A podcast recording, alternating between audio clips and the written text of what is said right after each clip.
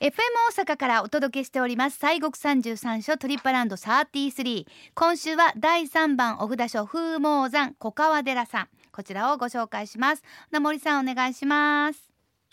はい、えー、小川寺さんでございますけれども、第3番目でございますね、えー和歌山県の紀の川市にございます。はいえー小川寺と言いますとね、えー国にのお指定えー文化財でもございますえー小川寺縁起絵巻なんていうのもあったりなんかで、えーまあ、有名なんですけれどもはいお寺で出ましたのはですね奈良時代の末770年でございましてね、はいえー地元の漁師大友の久慈子という方が開いたと伝わっております。久慈子さんはい。で、あの、大友の久慈子さんっていうのがですね、あるう夜にですね、光り輝く土地を発見したんですな。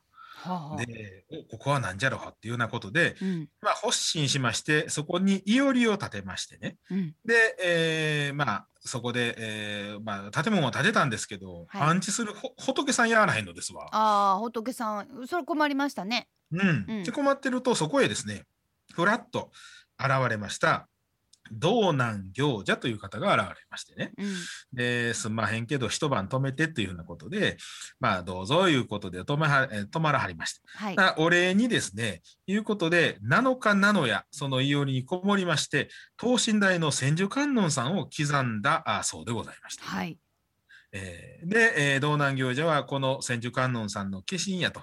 いうことに、えーまあ、思ったこの大友の久慈子はですね、まあ、あの漁師でございましたからね、うんえー漁師を辞めましてね、そこで、まあ、あのお寺をこう守るというかね、発信したというふうなことでございます。等身大ったら大きいってことですか？大きいね。大きいでしょうねね本当にね、まあ、そうかそこそこ。うん、大きいですよね。さてこの小川寺縁起絵巻ね、まあ、国宝ということでございますけれども、はい。まあ、伝説がまだあるということですね。そうですね。はい。あの、ここは寺園芸巻の中にはですね、まあ、その後の話がありまして、はい、河内の国の長者のお左大夫という方がですね、えー一人娘がえらい長い間、わえー病を患うとりまして、はい、えー悩んでたところにですね、この道南行者が訪ねてきましてね、うん、えー千手だらにを唱えて祈祷をししましたと。はい、あのこの千手だらにっていうのはね、あのまあ言ったら千手観音さんのまあだらにというお経の一つなんですけれどあ、も、だらにっていうのはお経のことなんですね。そうなんです。あのだらにっていうのはね、これサンスクリット語をそのまま音で訳してるだけで。翻訳してないんですわう。んですからあの御神言と一緒ですな。はい。うん。あのナムっていうふうに訳すとナムなんですけど、サンスクリット語ではオンっていうんですよね。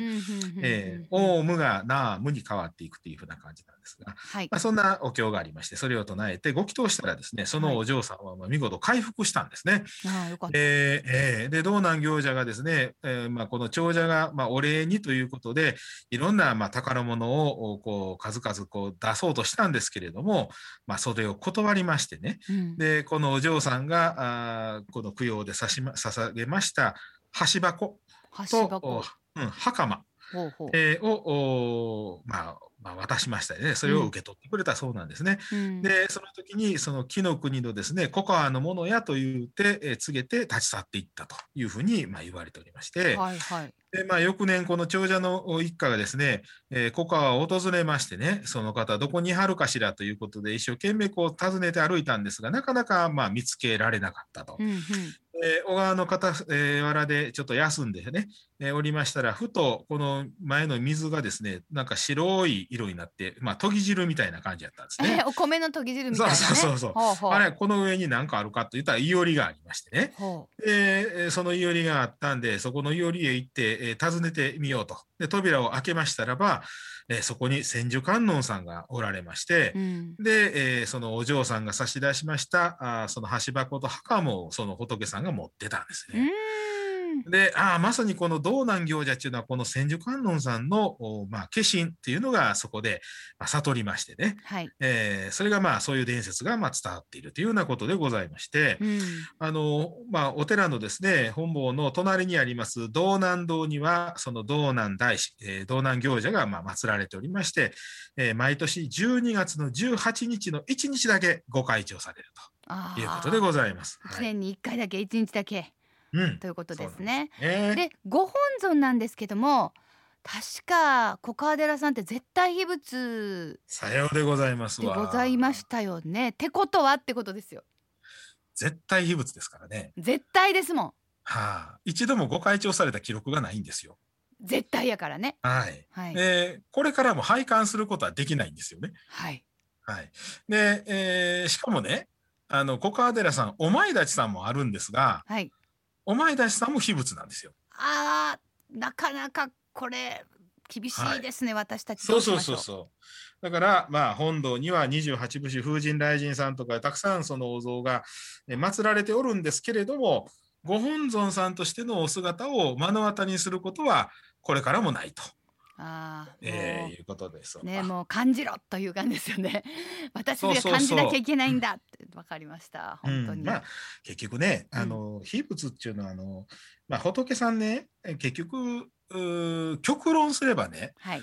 あの扉の中に仏さんという仏像があろうがなかろうが、まあ、ものすごい乱暴な言い方すると、まあ、どっちでもいいんですよ。極端に言えばね。極端に言えば。はい。その中に、その仏さんがおられるっていうことを我々が信じられてるかどうかっていうことなんですよね。うん、いやそうですよね。ええええあそうなんです。開けてみてびっくりとかそういうことじゃない。そうそうそうそう。だから、うんまあ、それの究極的な形ですわな。そうですね。だってあの、うんそうです。お前立ちさんも秘仏ということは本当にもうだからもう見て何々とかじゃないということ。の形ではいございます。ありがとうございます。さあそんな小川寺さんなんですけれども、戦火にあっているということでも燃えちゃったっていうことなんですかね？そうなんですよ。1585年、あえーそ豊臣その戦秀吉。ああ、そうそう。え、そうですよ。はいはい戦いですわ。はいはい。えー先の大戦中ですが。あほんまです。のー、1585年に豊臣秀吉の奇襲攻めがありましてね。はい。